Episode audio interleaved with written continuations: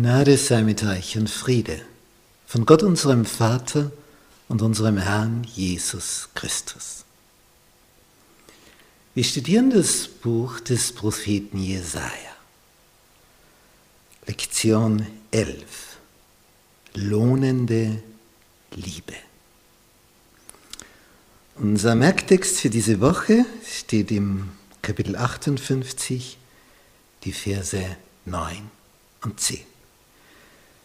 Wenn du den Hungrigen dein Herz finden lässt und den Elenden sättigst, dann wird dein Licht in der Finsternis aufgehen und dein Dunkel wird sein wie der Mittag.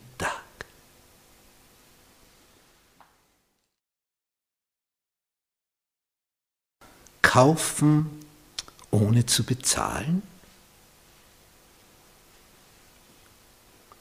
Im Jesaja-Buch Kapitel 55 lesen wir ab Vers 1, Wohlan, alle, die ihr durstig seid, kommt her zum Wasser.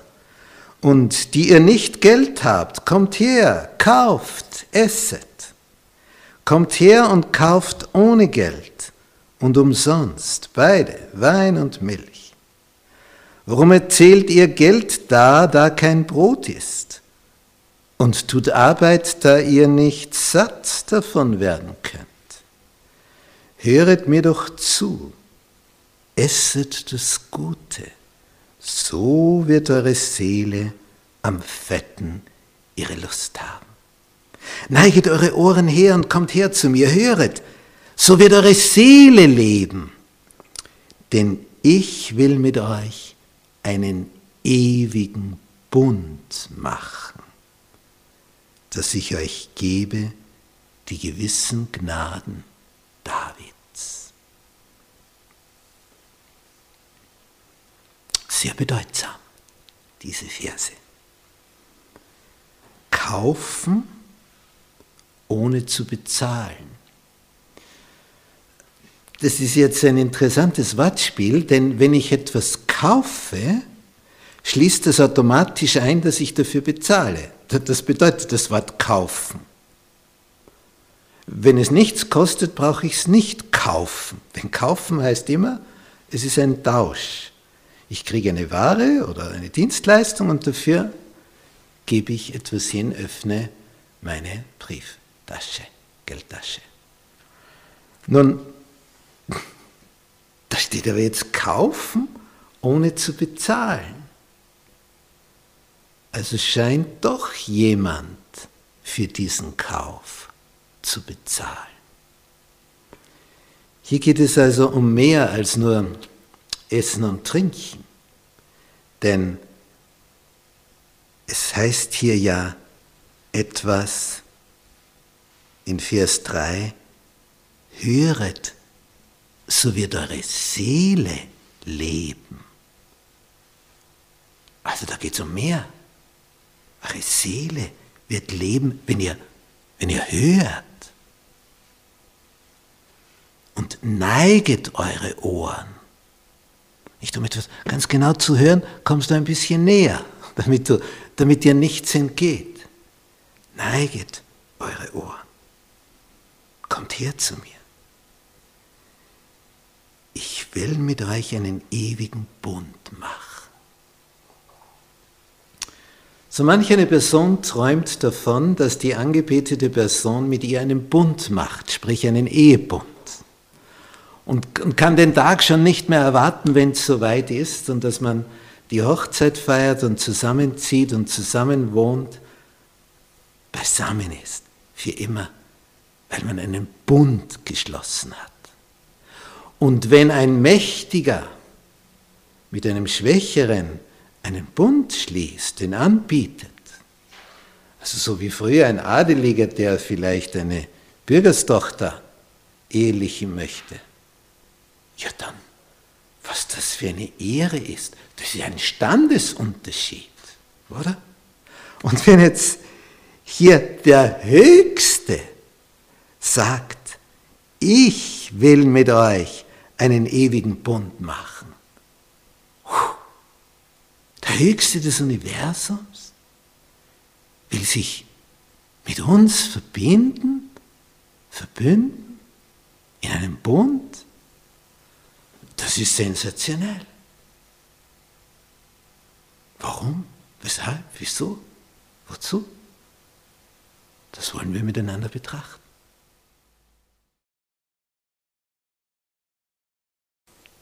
Höhere Gedanken Wege.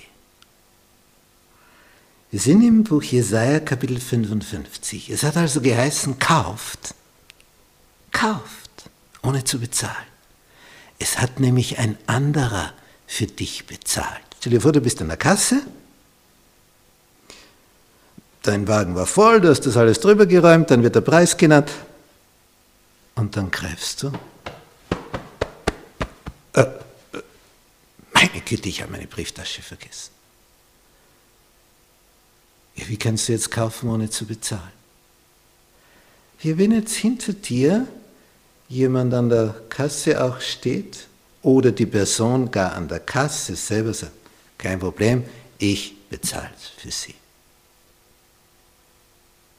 Das würde uns sehr verwundern, oder? Das wäre ein enormer Vertrauensvorschuss. Es hat einer für uns bezahlt. Wir kaufen tatsächlich ohne zu bezahlen, weil ein anderer bezahlt hat, nämlich der Sohn Gottes am Kreuz mit seinem kostbaren Blut. Und das sind Gedanken, die sind höher als alles, was wir denken können. Es heißt jetzt hier weiter in Kapitel 55 des Jesaja-Buches, Vers 6, Suchet den Herrn, solange er zu finden ist. Ruft ihn an, solange er nahe ist. Das schließt also ein, dass es eine Zeit gibt, wo er nicht mehr zu finden ist und wo er nicht mehr nahe. Der Gottlose lasse von seinem Wege und der Übeltäter seine Gedanken. Nicht, man hört immer wieder, da ist jemand eingesperrt, da hat er viel Zeit zum Nachdenken. Entweder um in sich zu gehen, zu sagen, also da möchte ich nicht mehr landen, ich fange ab jetzt ein neues Leben an, oder es geht in die Richtung, also so leicht lasse ich mich nicht mehr erwischen. Das nächste Mal plane ich das besser, das Negative. Und in der Zelle, der Gefängniszelle, entstehen raffinierte Pläne, wie man es angehen muss, ohne dabei wieder eingesperrt zu werden. Und darum der Übeltäter lasse von seinen Gedanken, braucht neu. Und er bekehre sich zum Herrn. So wird sich der Herr seiner erbarmen. Und er bekehre sich zu unserem Gott, denn, warum, weshalb, wieso? Bei ihm ist viel Vergebung. Spüren wir, wie sich da was ausbreitet? Bei ihm ist viel Vergebung. Was für ein Wort. Und dann dieser herrliche Satz von Gott. Denn meine Gedanken sind nicht eure Gedanken.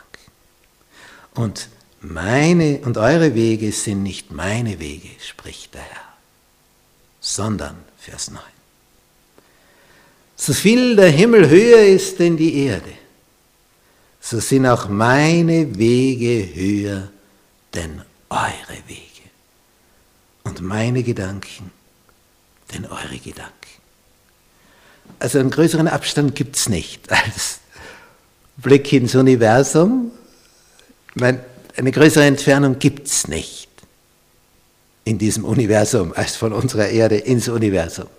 Das ist der, der größte Abstand, den es gibt, denkbar. Wir wissen nicht einmal, wie groß der überhaupt ist. Und jetzt sagt Gott, so viel höher sind meine Gedanken als eure Gedanken. Und er bietet uns jetzt aber seine Gedanken an. Mach es so. Wende dich, bekehre dich zum Herrn. Der hat die höchsten, edelsten, weisesten, wundervollsten Gedanken, damit dein Weg gelingt. Denn er sagt, meine Wege sind nicht eure Wege. Ich habe viel mehr mit euch vor. Und wir, jeder schaut auf seinen Weg und hat den Tunnelblick. Und der Tunnelblick bedeutet natürlich, dass du nicht siehst, was es sonst noch gibt. Du bist nur mit dir selbst beschäftigt. Siehst nicht rechts und links. Und dann diese herrliche Verheißung in Vers 10. Denn gleich wie der Regen und Schnee vom Himmel fällt und nicht wieder dahin kommt, sondern feuchtet die Erde und macht sie fruchtbar und wachsend, dass sie gibt Samen zu sehen und Brot zu essen. Also soll das Wort, das aus meinem Munde geht, auch sein, sagt der Herr es soll nicht wieder leer zu mir kommen, sondern tun, was mir gefällt. Und es soll ihm gelingen, dazu ich es sende. Was für eine Verheißung über dieses kostbare Wort Gottes.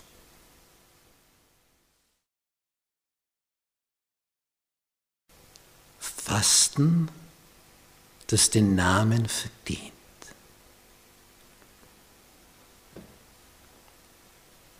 Im Jesaja-Buch Kapitel 58 lesen wir in Vers 3, wie an Gott Fragen gestellt werden. Warum fasten wir und du siehst es nicht an? Wir bringen da Opfer für dich. Du reagierst gar nicht drauf. Warum tun wir unserem Leibe wehe und du willst es nicht wissen? Wir wissen von Martin Luther, bevor er es verstanden hat, worum es geht. Statt im Bett schlief er auf dem Steinboden die ganze Nacht. Auf dem harten Steinboden, auf dem kalten. Er hätte im Bett schlafen können. Er dachte, er muss seinem Leib wehe tun. Es, es muss weh tun, damit Gott davon beeindruckt ist, damit ich ihm imponieren kann. Schau, was ich für dich erleide. Er hat für uns schon gelitten.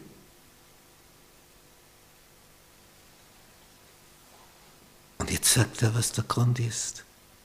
Siehe, wenn ihr fastet, also scheinbar eine fromme Übung für Gott, so tut ihr doch euren Willen. Ah, jetzt haben wir es. Ihr tut euren Willen. auf der anderen Seite hast du dein Feigenblatt gegenüber Gott? Schau, ich habe gefastet für dich, habe mich überwunden, habe nichts zu mir genommen. Schau mich an, wie gut und fromm ich bin. Ich bitte um deinen Segen. Wenn ihr fastet, so übt ihr doch euren Willen und treibet alle eure Arbeiter. Auch interessant. Siehe, ihr fastet und was ist gleichzeitig? Ihr hadert und zankt und schlagt mit gottloser Faust. Wie ihr jetzt tut, fastet ihr nicht also, dass eure Stimme in der Höhe gehöret würde? Ihr macht das nicht so. Auf die Art und Weise wird eure Stimme nicht gehört. Ihr seid verkehrt unterwegs. Sollte das ein Fasten sein, das ich erwählen soll? Dass ein Mensch seinem Leibe des Tages übel tue? Oder seinen Kopf hänge wie ein Schilf? Oder auf einem Sack liege oder in der Asche? Wollt ihr das ein Fasten nennen und einen Tag dem Herrn angenehm? Und jetzt kommt's, ja, worum geht's denn? Vers 6. Das ist aber ein Fasten, das ich erwähle. Und das ist jetzt eine völlig neue Dimension. Jetzt geht es nicht um Nahrungsentzug, keine Nahrungsaufnahme, sondern lass los, welche du mit Unrecht gebunden hast. Ist vielleicht ein Knebelvertrag. Lass ledig, welche du beschwerst. Gib frei, welche du drängst. Reiß weg allerlei Last. Brich dem Hungrigen dein Brot und die so im Elend sind, führe ins Haus. So du einen nackt siehst, so kleide ihn. Entzieh dich nicht von deinem Fleisch interessantes Fasten, das hier genannt wird. Lass los, welche du mit Unrecht gebunden hast. Und dann, was wird die Folge sein? Vers 8. Als dann, wenn das geschehen ist, ist die Vorbedingung, als dann wird dein Licht hervorbrechen wie die Morgenröte, also ganz sicher kommen. Und deine Besserung wird schnell wachsen. Und deine Gerechtigkeit, die wird vor dir hergehen. Und die Herrlichkeit des Herrn wird dich zu sich nehmen. Dann wirst du rufen und so wird dir der Herr antworten. Wenn du wirst schreien, wird er sagen, siehe, hier bin ich. So du niemand bei dir beschweren wirst, noch mit Fingern zeigen, noch übel reden wirst. Und wirst den Hungrigen lassen finden dein Herz und die elende Seele sättigen. So wird dein Licht in der Finsternis aufgehen und dein Dunkel wird sein wie der Mittag.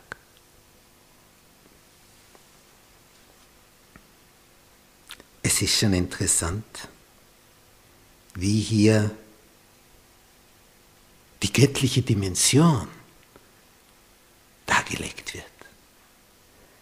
Ich, da da gab es viele, da gibt es ja diese Geschichte im Neuen Testament, wo ein Pharisäer und ein Zöllner beide im Tempel sind. Der Pharisäer steht in der ersten Reihe, sagt, schau her, Herr, ich faste zweimal in der Woche, bitte zweimal in der Woche. Ich bin nicht so wie der da hinten, dieser Zöllner, dieser Garner. Schau mich an, wie edel und gut ich bin. Der hinten, der Zöllner, der wirklich ein Gauner war, der sagt, der traut sich gar nicht aufschauen. Sagt, Gott sei mir Sünder gnädig. Er möchte nicht mehr so. Er will neu anfangen. Und Jesus sagt, der dort hinten, der ging gerechtfertigt hinab in sein Haus. Wer sich selbst erhöht, wird erniedrigt werden. Wer sich selbst erniedrigt, wird erhöht werden.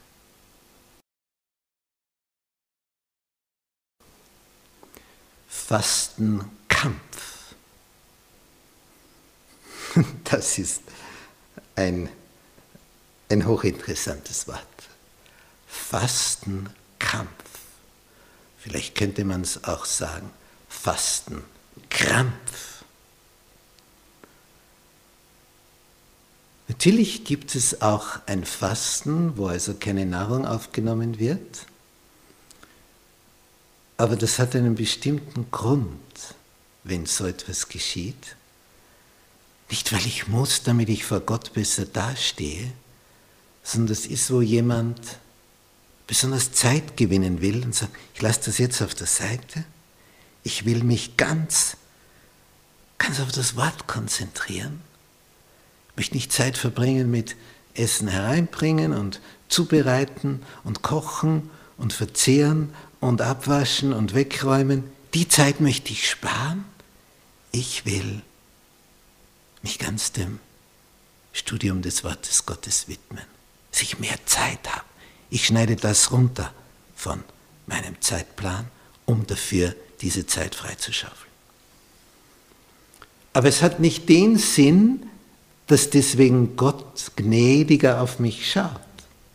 Ich sage, schau, was ich für dich tue. Eigentlich mag ich gar nicht, aber machen wir es halt, wenn es da irgendwo so steht. Es geht Gott um unser Herz, um unsere Herzensgesinnung. Wir haben hier ein Gemälde vom himmlischen Heiligtum. Gemalt vom Künstler Maximilian Jatscher. Und dieses Gemälde hat insofern eine besondere Dimension, weil es eines klarstellt. Ich meine, im Universum, da gibt es Schätze ohne Ende. Wie viele Planeten da sind. Wie viele Galaxien. Was da an, an Masse vorhanden ist, unvorstellbar. Allein nur auf unserem Planeten. Nicht alles Gold dieser Erde, das ist ein Planet. Und im himmlischen Heiligtum, da ist jetzt die Schaltzentrale, da ist die Zentrale der Macht, wo alle Fäden vom Universum zusammenlaufen. Und dort, wo der totale Überblick ist und wo der Mächtigste der Mächtigen sitzt, dort hat man einen Blick für deine Gesinnung einen Blick, wie du deine Mitmenschen siehst. Das wird von dort aus beobachtet. da ist der Vater auf dem himmlischen Thron und das ist ein Glanz und die Thronengel rundherum, die Cherubim, die Seraphim und die Millionen und Milliarden, die hier sich um dieses Zentrum scharen. Und von diesem Zentrum aus wird das Universum regiert, so wie es der Künstler sich vorstellt. Wir können ja den Glanz nicht, nicht darstellen. In der Mitte ist es versucht auszudrücken, was da für ein, ein Licht ausgeht von diesem Zentrum des Universums bis hin zu dem Aspekt, wie hier der Höchste wirkt. Von dort aus schaut man hierher und man beobachtet, wie ist der einzelne Mensch unterwegs. Sieht er seinen Mitmenschen oder sieht er nur sich selbst? Und das Fasten im Sinne Gottes ist, dass die Vorrechte, die du dir geschaffen hast, indem du andere auf die Seite geschoben hast, dass du das wieder zurechtbringst. Lass los, die du mit Unrecht gebunden hast, die jetzt nicht auskönnen. Du bist im Recht, das Gesetz ist auf deiner Seite. Aber du hast sie mit Unrecht gebunden. Deinem Hinterkopf weißt du es genau. Dein Gewissen sagt dir das. Aber es ist gelungen, es ist geglückt. Und die müssen jetzt nach deiner Pfeife tanzen. Aber es war eine Bindung mit Unrecht. Und im himmlischen Heiligtum, im Zentrum des Universums, wird es gesehen und gespeichert und aufbewahrt. Und der Himmel möchte, dass sich was tut und was ändert. Ein neues Fasten entsteht.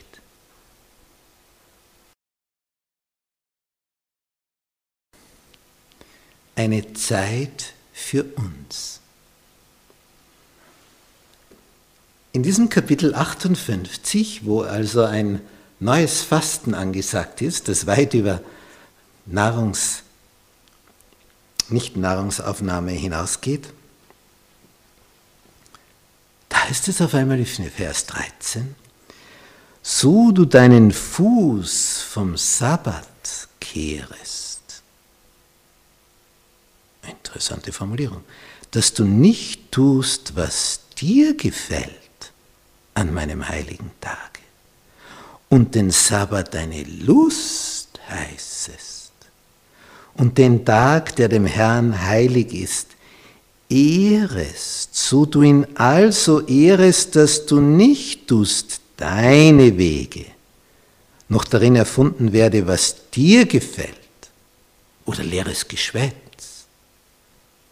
Als dann wirst du Lust haben am Herrn.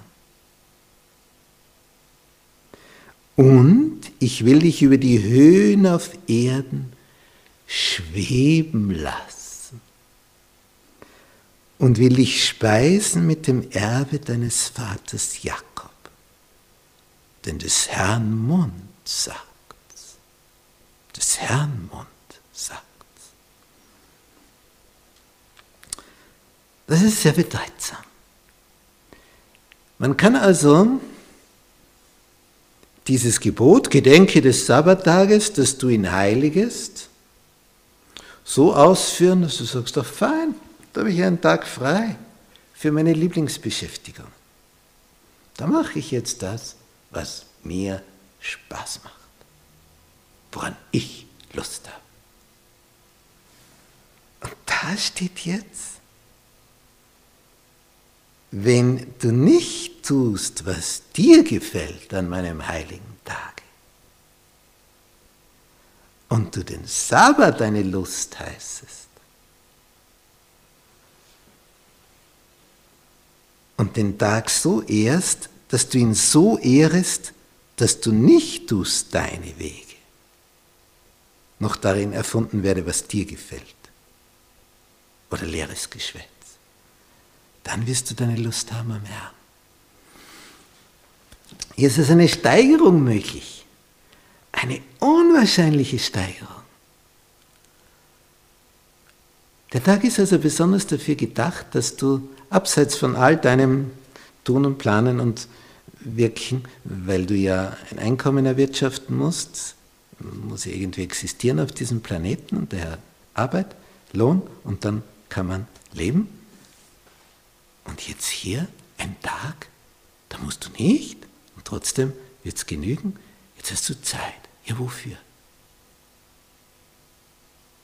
Dass wir eben jetzt die Zeit innezuhalten, das Wort des Herrn besonders zu betrachten, seine Schöpfung besonders zu betrachten, zu den unterschiedlichen Jahreszeiten, es einfach in dich aufzusaugen, dass du jetzt Zeit und ihm nahe zu kommen. Und wenn du das tust, wird Lust am Herrn entstehen. Dann wird das lustig. Nicht, wann du Lust hast, das ist lustig. Das ist ein, ein Regelwerk, das also nur zustande kommt, wenn du vorher dir Zeit nimmst. Sonst entsteht keine Lust am Herrn. Und wenn die nicht entsteht, ja, dann wirst du auch die Ewigkeit nicht bei ihm sein, weil du keine Lust dazu hast. Unser Problem ist, dass wir uns angewöhnt haben, bestimmte Lustbarkeiten. Ja, das ist das.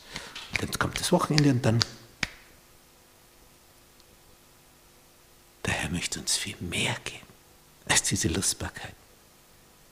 Nicht, wenn du dann vor dem Grabstein von jemand stehst,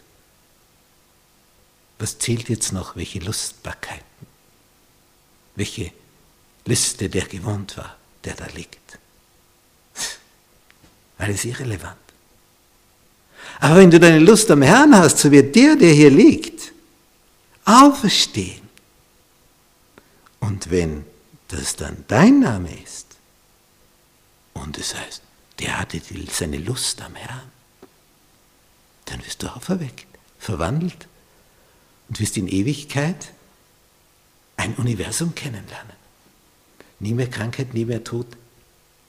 Alles neu. Was für eine Perspektive. Hast du deine Lust am Herrn?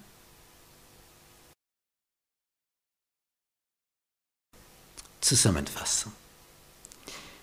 Hinter mir hängt ein Bild vom Künstler Maximilian Jantscher, der in Österreich in der Steiermark zu Hause ist. Und wir sehen hier am rechten Bildrand eine arme Witwe. Die ist unglaublich arm. Wir sehen noch eine Gestalt dem geht es finanziell, wirtschaftlich gut. Und Im Tempelbereich gibt es also einen Opferkasten, so buchstäblich ein kleiner Kasten, und da kannst du was hineinwerfen. Früher gab es ja nur Münzen, da hat es nicht geraschelt, sondern es hat geklungen. Bei Münzen waren das einzige Geld. Gab kein Papiergeld, das gibt es erst seit der Französischen Revolution. Weil da kam man in Not mit den Münzen. Durch die rapide Abwertung, die damals in der Wirtschaftskrise vor sich ging. Also eine andere Geschichte. Aber jetzt hier in diesem Tempel, bei diesem Opferkasten, wenn jemand was hineinwirft und du spitzt deine Ohren, weißt du, was der hineingeworfen hat. Wenn es nämlich macht, kling, dann war das wohl eine Kupfermünze. Und wenn es dann macht, klong, oh, dann war das ein dickes Goldstück oder Silberstück oder was immer. Es ist also der Klang, der das bestimmt. Und wenn du es Kling hörst, dann denkst du, das ist nichts, was die Person gegeben hat.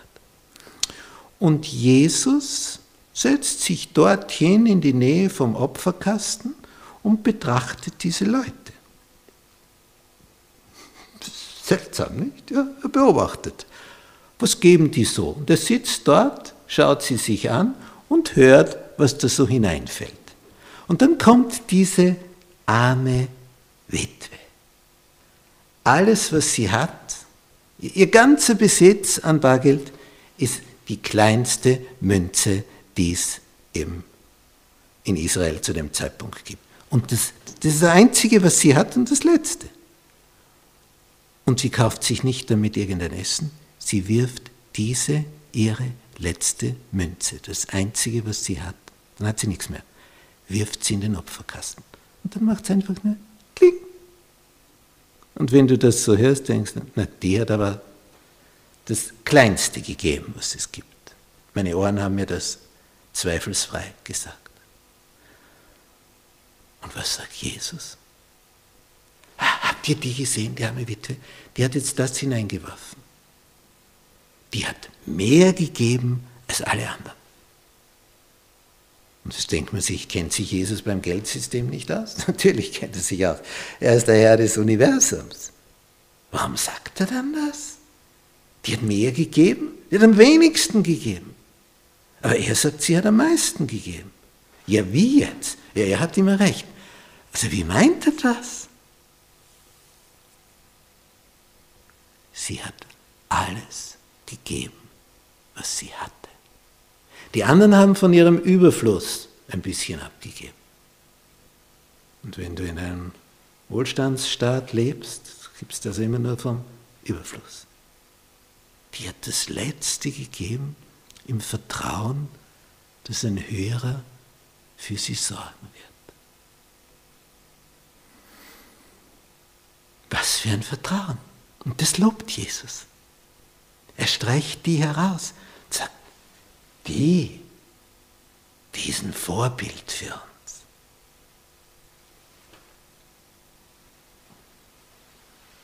Jesus schaut mit ganz anderen Augen. Er sieht das Verhältnis. Und vom himmlischen Heiligtum aus werden wir beobachtet. Von dort aus wird alles gefilmt. Und der Herr sieht unser Motiv, unser Beweggrund, warum wir so oder so unterwegs sind. Wir können es nie verstellen, denn wir werden von dort aus beobachtet, von dem, der die Herzen kennt. Und der die Herzen kennt, der hat gesehen, wie die denkt und er hat gesehen, wie der denkt. In den Augen der Menschen hätte er besser abgeschnitten. In den Augen Gottes hat sie besser abgeschnitten. Betrachte dieses